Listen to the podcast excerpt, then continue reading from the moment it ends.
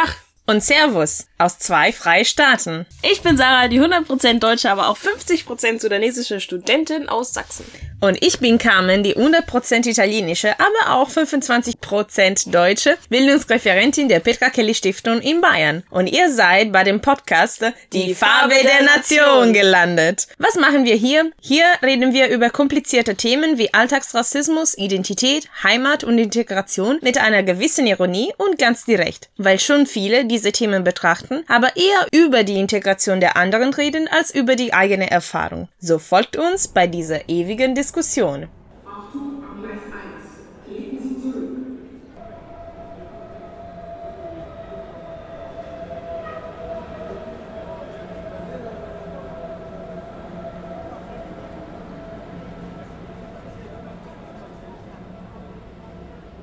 Ja, ihr habt schon äh, bei der Intro bemerkt, äh, wir haben einiges geändert. Sarah ist leider nicht mehr FSJlerin von Weiterdenken Heinrich Böll Stiftung in Sachsen. Sie hat äh, ja ihre FSJ beendet. Ja. Und äh, wird dann bald äh, in Halle studieren. Richtig. Ja. Ähm, wir werden aber weiterhin unsere Podcasts machen weil wir so coole und, und positive Rückmeldungen bisher bekommen haben und wir finden weiterhin sehr, sehr wichtig, über diese Themen äh, zu reden, so frei wie wir bisher gemacht haben. Genau.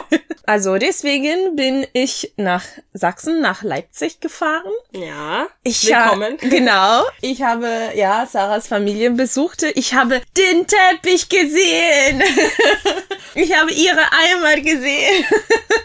Nee, das ist wunderbar. Äh, die Mama vorbereitet sogar auch die bekannte Rouladen äh, aus Thüringen. Ich freue mich total. Mit Rotkraut und Klößen, also original. Genau, genau. Hier riecht schon sehr gut. Und ja, äh, wir haben uns gedacht, äh, in diese sozusagen zweite Staffel wollten wir weiterhin äh, über ja, Alltagsrassismus, Heimat und Identität reden, aber ja, wir zwei können natürlich nicht äh, die gesamte Erfahrung der Menschen mit Migrationshintergrund vertreten. Deswegen haben wir Freundinnen und Bekannten gefragt, ob sie uns Vokalnachrichten schicken können über die eigenen Erfahrungen mit Alltagsrassismus. Und die werden wir im Laufe dieser Staffel quasi kommentieren, beziehungsweise auch äh, ein paar interessante Gespräche mit anderen Menschen so live äh, zeigen. Es ist erstaunlich, äh, wie viele Nachrichten wir innerhalb nur eine Woche bekommen haben. Äh, das zeigt einfach, wie relevante und präsente Alltagsrassismus ist in den Leben von vielen Menschen. Und ja, wie können wir denn äh, diese neue Staffel anfangen, wenn nicht mit einem sehr schwierigen Thema? Ja, wir, äh, wir stellen uns vor Aufgaben. genau, genau, genau. Wir scheuen nicht vor unserer Verantwortung, äh, Bürgerinnen äh, der demokratische, demokratische Status. oh Gott. äh, nee, ähm, wir reden natürlich heute über Chemnitz. Ja. Wir wollten das äh, thematisieren, weil äh, es natürlich für unseren Podcast, was dort passiert ist, sehr relevant ist. Ähm, wir wollten einfach das, ähm, ja, sagen, warum wir uns nicht bevor damit beschäftigt haben. Nämlich, äh, wir legen nicht nur viel Wert auf unsere Inhalte, sondern auch auf unsere Tonqualität. Deswegen waren bisher die bisher veröffentlichten Folgen im Juni bereits aufgenommen. Sarah hat ja. mich in, in München besucht und da haben wir so viele Gespräche wie möglich aufgenommen. Und wir machen gerade jetzt in Leipzig das Gleiche für die künftige, keine Ahnung, zwei Monate oder so. Deswegen können wir natürlich nicht äh, sofort, äh, ja, reagieren auf was gerade passiert, beziehungsweise es ist immer schwierig, so vom Bauchgefühl her etwas sofort zu sagen. Oder wie ging es dir sofort nach der, ja, äh, Ereignisse in Chemnitz? Scheiße. es ging mir halt, also ich, ich weiß nicht, es ist ein schwierig zu beschreibendes äh, Gefühl irgendwie.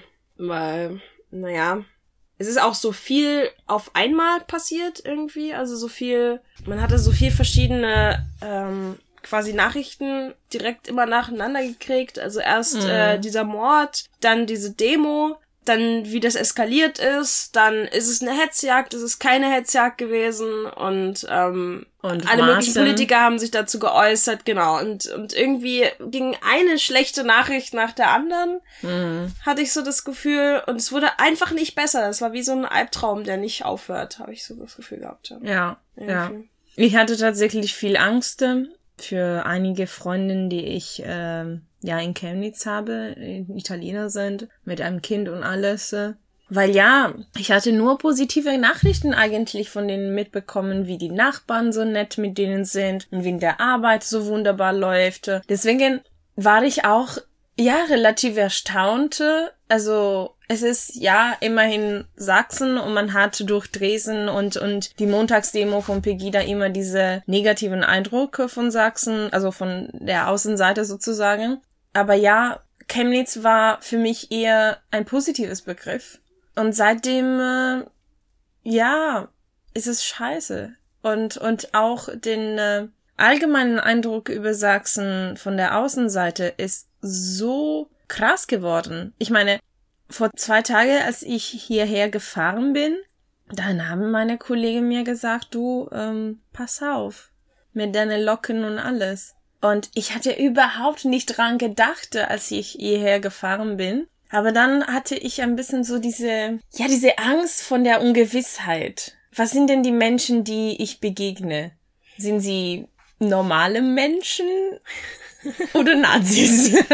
Normal ist ja ein äh, Begriff. Ah, nee, okay, aber ähm, ja, ich meine, du kannst ja vielleicht erzählen, was du jetzt hier so erlebt hast und zum Beispiel, wie du Leipzig fandest. Vielleicht ist das mal ein schöner, irgendwie, ein schöneres Beispiel erstmal. So. Ja, ja, also ich, in dieser Folge, also ich meine, klar, wir haben nichts besonders Neues zu sagen. Es ist ungefähr alles bereits gesagt geworden in der letzten ja, Woche.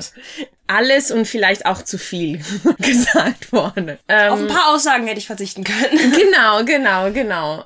Worauf ich mich bei dieser Folge konzentrieren wollte, ist eher die Perspektive der Leute, die hier wohnen, beziehungsweise einfach ja ein anderes Bild von Sachsen zu übermitteln. Weil Sachsen ist nicht alleine das, was in Chemnitz passiert ist, ist nicht, was jeden Montag in Dresden passierte. Es ist viel, viel mehr. Und klar, du hast mir erzählt, wie Leipzig ja anders ist, ein bisschen so eine Linkszentrum, also. Ja, ja, das stimmt. Es hat sich so entwickelt. Ähm, wo, wo, genau, es hat sich so entwickelt.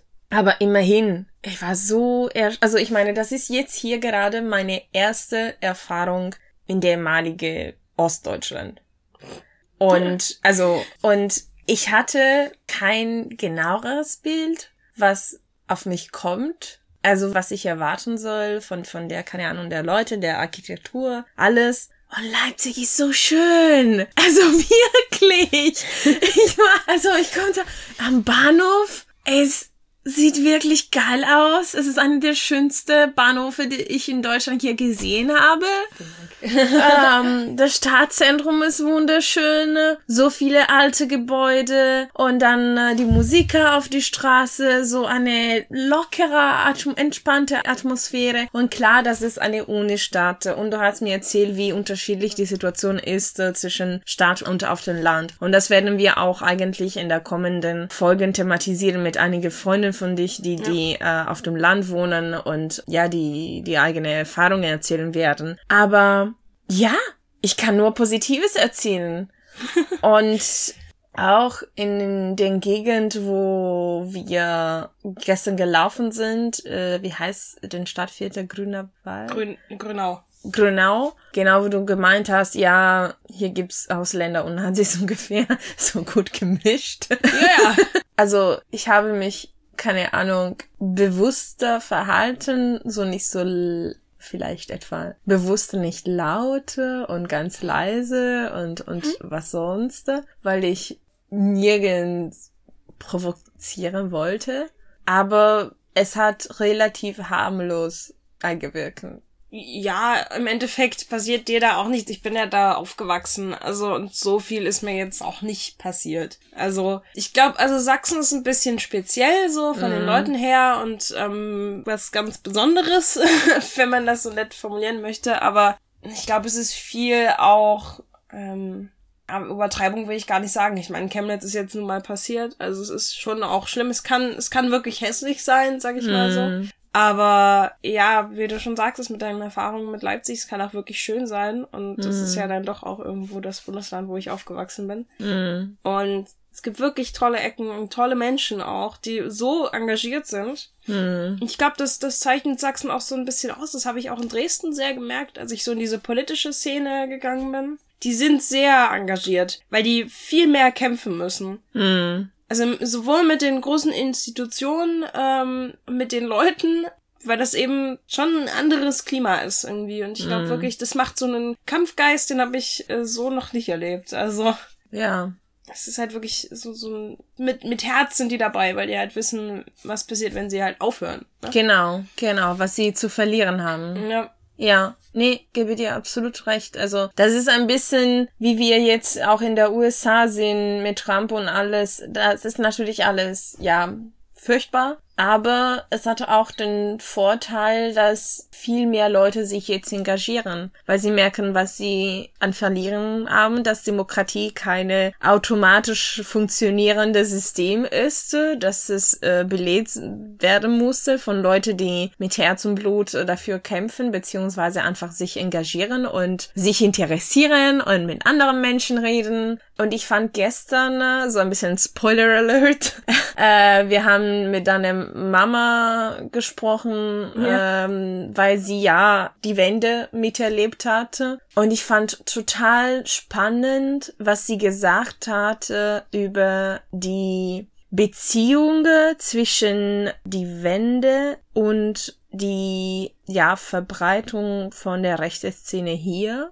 Das äh, und ich habe wirklich nie dran gedacht aus dieser Perspektive. Sie meinte, dass äh, ja äh, die DDR war ein antifaschistisches Staat und viele haben ja sich also direkt nach der Wende so in der Neonazi-Szene engagiert, weil das auch wahrgenommen würden als Widerstand gegen die ehemalige Diktatur. Und so krass wie es scheint, kann ich das so menschlich ein bisschen nachvollziehen. Ja, es ist schon heftig, ne? Es ist nicht zu entschuldigen, aber es ist irgendwie so, ja, eine Auflehnung gegen eine Diktatur. Und wenn die Diktatur sich antifaschistisch nennt, dann quasi darauf mit Faschismus zu antworten, ist äh, wahrscheinlich die falsche Ja, ist Denkweise so. sicherlich aber, die falsche Denkweise, aber aber es ist interessant, ja, ne? Ja, also natürlich, man antwortet nicht äh, zu einer Diktatur mit einer anderen Diktatur, aber ja, ich kann es nachvollziehen und ich verstehe einfach jetzt besser, warum hier so ist. Unter Betrachtung der geschichtlichen Basis, worauf alles entstanden ist. ne? Genau, es ist ganz anders gewachsen. Und wurde auch lange ignoriert, glaube ich. Das ist auch so eine Sache. Ja, Also weil diese, diese rechten Strukturen und sowas, das existiert ja nicht seit gestern oder Nein. seit Chemnitz oder seit der Flüchtlingskrise oder so. nein. Es hat sich, ist jetzt sichtbarer und das alles, es sind jetzt auch mehr, glaube ich. Mm. Aber das existiert schon seit der Wende und eigentlich auch schon vorher. Es ist, ähm, aber es wurde einfach so lange ignoriert, weil, ja, weil es halt einfacher ist, das erstmal, naja, Ja. zu, zu, zur Seite zu schieben quasi. Genau, genau. Ja. Ja, und auch ein bisschen, muss ich sagen, mit einer Betonung von so Abwertung wie, ah ja, es ist sowieso Ostdeutschland. Also, was soll es heißen? Das hört man ja aber auch in den Medien. Also jetzt dieses ganze Sachsen-Bashing und so Ja. ist ja jetzt auch sehr, sehr krass. Und das Schlimme ist, ich glaube, das macht die Situation auch nicht besser. Weil die Leute fühlen sich ja schon so entwürdigt, benachteiligt. Mm, ja, immer. ausgegrenzt, ja. Genau, und jetzt, jetzt wird auch noch, genau, jetzt wird der ganze Osten wieder pauschalisiert und alle Mhm. sind rechts und ähm, Idioten und gut, viele sind Idioten, aber aber das macht's ja nicht besser. Mhm. Das, das glaube ich nicht. Nee, absolut. Also, wie gesagt, es gibt nicht viel Besonderes dazu zu sagen, außer dass wir sind alle Menschen und es ist absolut nicht in Ordnung, was passiert ist und wir müssen uns damit beschäftigen. Jeder hat die Verantwortung, sich damit zu beschäftigen, weil es natürlich nicht nur ein Problem von Sachsen ist, sondern es kann auch in anderen Bundesländern passieren, wenn man einfach ja sich nicht kümmert um äh, den gesellschaftlichen Zusammenhalt und dass ja Sachsen ist nicht gleich Sachsen.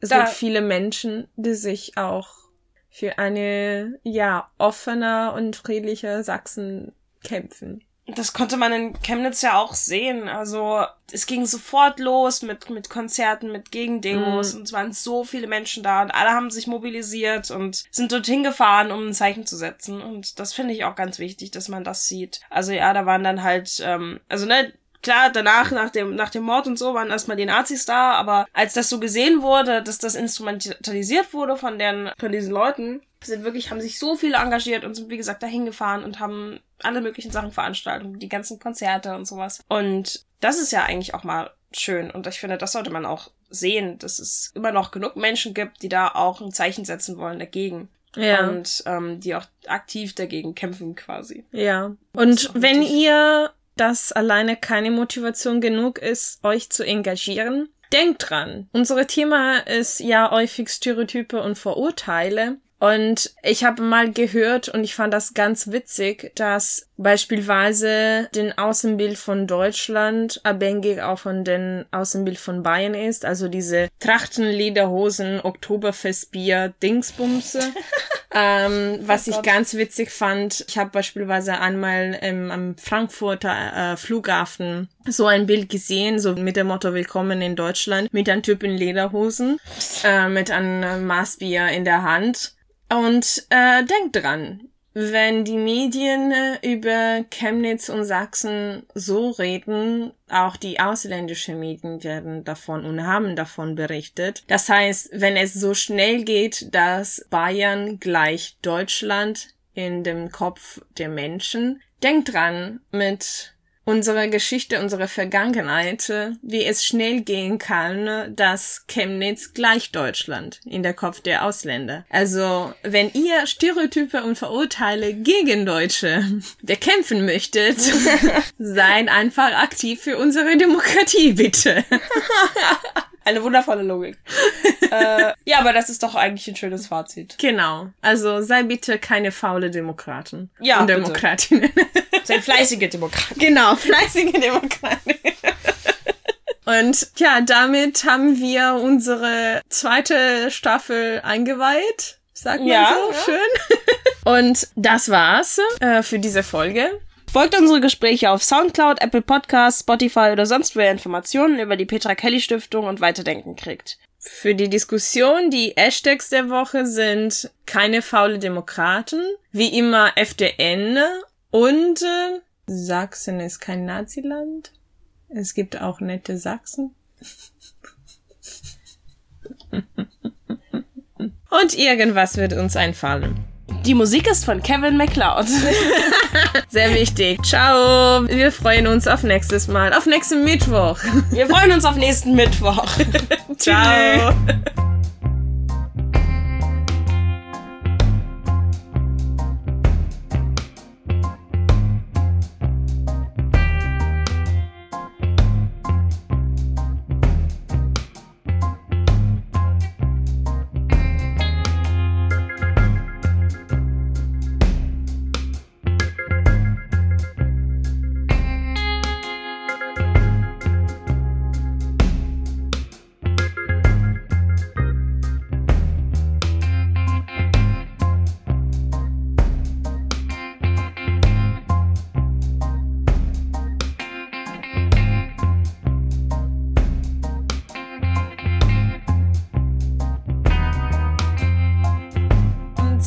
Staffel und ihr müsst kein Jahr darauf warten.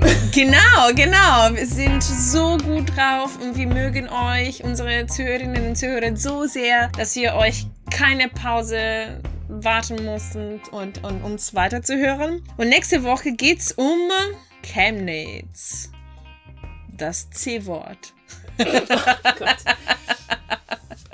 Genau. Keine Sorge, wir werden wie immer unser Humor behalten. Mostly. Mostly. Ich habe Müsli verstanden. Das ist Du solltest etwas essen, Karin. okay, bis zum nächsten Mal. Ciao. Tschüss.